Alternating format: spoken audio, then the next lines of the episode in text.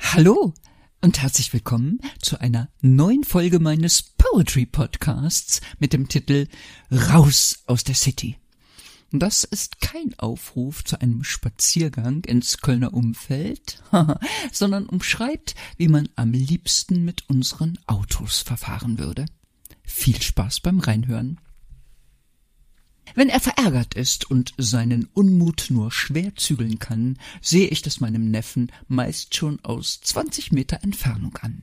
Jan, sag ich, wenn man dein Gesicht sieht, will man ja kaum wagen, dich nach dem Grund deiner schlechten Laune zu fragen. Tantchen, hast du in letzter Zeit mal auf die Uhr geschaut? fragt der lange Kerl und das ziemlich laut. Ich glaube, sag ich, du wolltest eigentlich schon um neunzehn Uhr bei mir sein, aber ob's jetzt halb acht oder acht ist, interessiert doch kein Schwein. Du weißt, sagt Jan, wie sehr ich Unpünktlichkeit hasse. Und dass ich niemanden absichtlich warten lasse. Alles gut, sag ich. Magst du zum Runterkommen auch einen Wein? Mein Neffe nickt. Also schenke ich einen leckeren roten ein und warte darauf, dass der lange Lulatsch mit dem Glas in der Hand allmählich ein bisschen mehr entspannt. Stell dir vor, Tantchen, man wollte uns von unserem immer noch zu hohen Fleischkonsum abbringen. Und weil es keine Handhabe gibt, um uns dazu zu zwingen, fasste unsere Regierung den Beschluss, dass das Fleisch von diesem Jahr an mindestens das drei- oder vierfache kosten muss. Ha, sag ich, für mich wäre das überhaupt kein Problem. Ich finde ein Leben ohne Fleisch, wie du weißt, sogar angenehm. Moment, sagt Jan. Das mit dem Fleisch ist nur der eine Teil. Den zweiten, schwör ich, fändst du nicht mehr geil.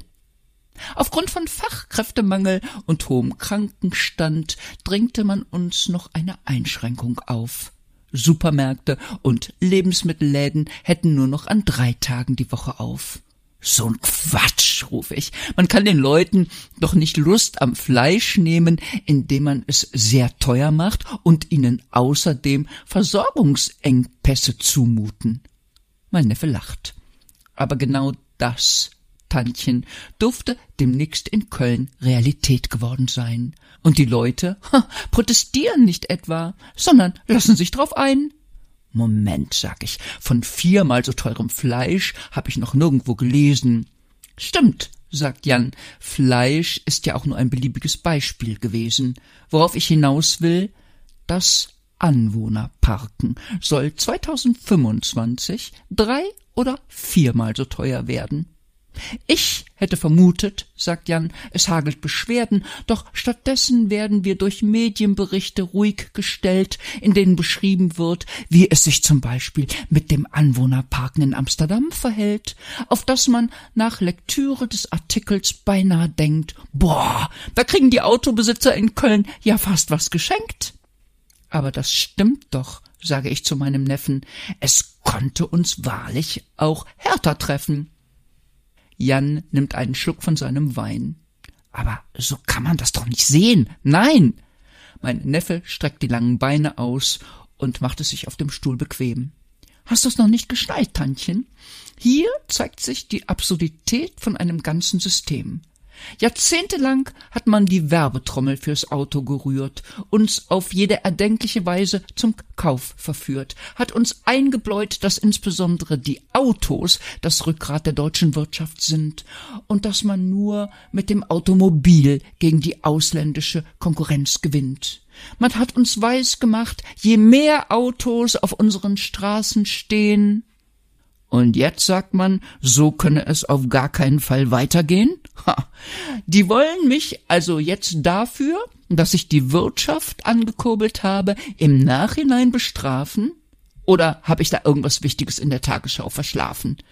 Tut mir leid, sagt Jan, nimmt einen Schluck Wein und überschlägt seine Beine, aber verarschen kann ich mich wirklich besser alleine. Um einen plausiblen Grund zu haben, das Auto abzuschaffen, müssen die Verantwortlichen in dieser Stadt erstmal raffen, dass die wichtigste Voraussetzung darin besteht, dass der ÖPNV einigermaßen reibungslos vonstatten geht. Aber mit einer Beförderungskatastrophe namens KVB und einem noch immer lückenhaften Radwegesystem löst man in dieser Stadt doch kein Verkehrsproblem. Und wird das Anwohnerparken 2025 wirklich drei oder viermal so teuer, dann kann ich nur sagen, das ist ungeheuer. Solange Bus und Bahnen ausfallen, bleibt mein Auto vor der Haustür stehen. Und damit das so bleibt, würde ich sogar auf die Straße gehen.